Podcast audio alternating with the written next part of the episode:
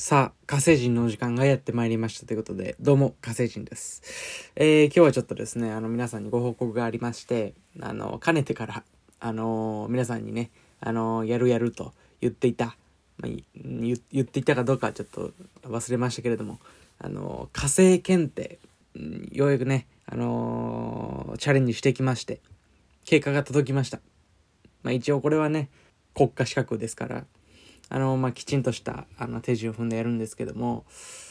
ね、勉強もしてね、やってきまして、えー、まあ、火星検定っていうのも、まあ、多分ね、あの、これまでにも結構お伝えしているとは思うんですけども、今一度ちょっと説明しておきましょ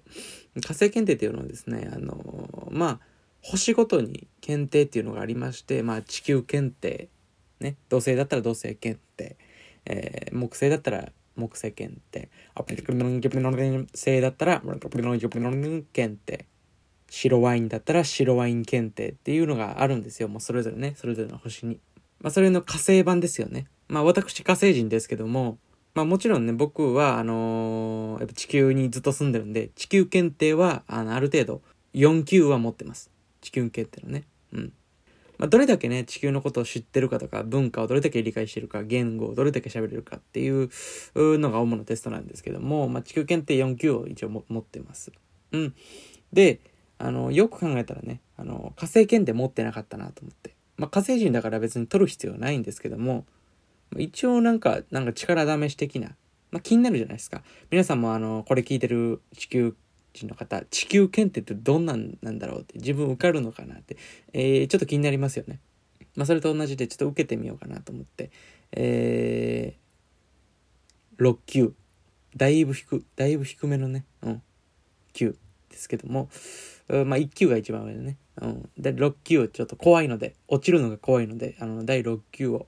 受けてみました。うん。でね、あのー、結果、実はまだ見てません。まあね、今ちょっと郵送で届きまして、あのー、まだね、ちょっとこれ、あるんですけども、これ閉じてる状態で、えー、置いてます。で、これをちょっと、この番組の最後に開けてみたいなと思います。まあ、その前にですね、ちょっとあの、まあ、どんな検定やったのかっていう皆さんちょっと気になると思うんで、それをちょっと説明していきたいと思うんですけども、まずね、あのー、これ皆さんちょっと火星検定受けるとき気をつけてください。ちゃんと歯茎を七色に塗っておかないと、あの、もう止められます。受付で。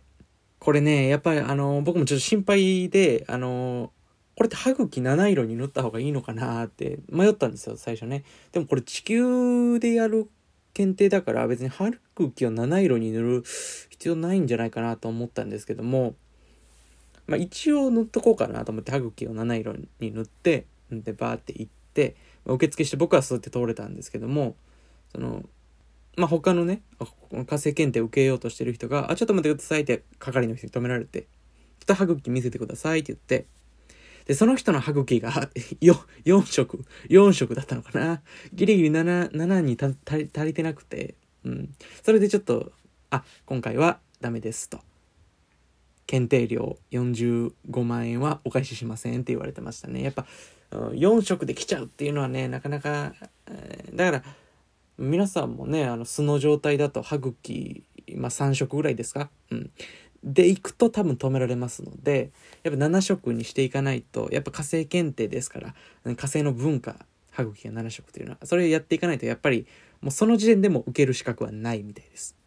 んでね、あの、筆記試験と、あと実技試験がありまして、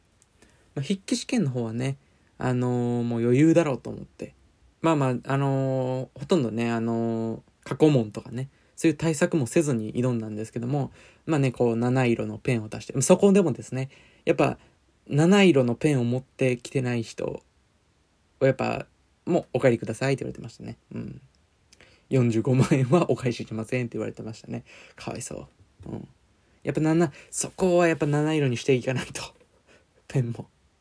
で、ちょっとあの、張り切りすぎちゃった人が、耳の裏まで七色にしてきた人がいたんですよ。その人はやっぱお帰りください。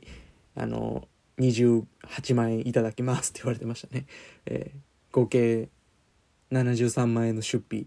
してましたね、そこで。うん。やっぱちょっと張り切りすぎっていうのも良くない。やっぱそれは失礼に当たりますからね。火星で。耳の裏まで7色になると。まあそんなことも知らないんだったらまあこれは受ける必要はないかなって僕も思ってます。うん。でも普通にね、あの、教官その試験監督の人は火星人でした。普通に。もう全然普通に居眠りしてた受験者とかにかじりついてましたね。うん。もう飲み込ん、飲み込んでましたね、半分ぐらいは。うん。で、居眠りはしないようにっていう緊張感がそこでピリってなりましたね。まあ、あれがね、試験監督のやっぱベテランの技術ですよね。うん。で、まあまあ、あの、筆記試験まあ難なく解き終わって、うん。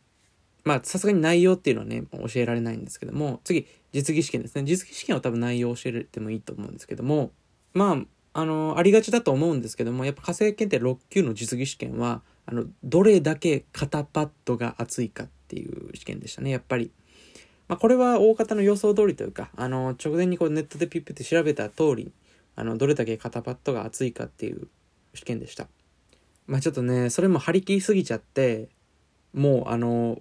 頭より高い肩に、肩パッドでね、肩パッドで盛りすぎて頭より高い肩になってるあの人がいて、それはもう、あの、もう帰っていいよ。45万円は返さないよって言われてましたね。うん。もうみんな45万円を死守するという思いのもとに来てましたね。この検定を取るとかじゃなくて、45万円を無駄にしないっていう、そういう思いのもとで多分頑張ってたと思うんですけども。それでね、僕あの、肩バット忘れてまして、ね、あの、火星検定4級を受けたことある人なら本当に衝撃だと思うんですけど、肩パッド忘れちゃってて、もちろんそれは、あの、受付する前に気づいてて、近くのこのスーパーに駆け込んで、肩パッドっぽいものないですかって、あの、店員さんに聞いたら、あの、厚揚げが出てきまして、いけるだろうと思って、夏揚げを仕込んで行って、まあ、ギリバレてなかったと思う。ちょっと、あの、油っぽい匂いというか、あの、シミと匂いはしてたと思うんですけども、まあ、とにかく45万円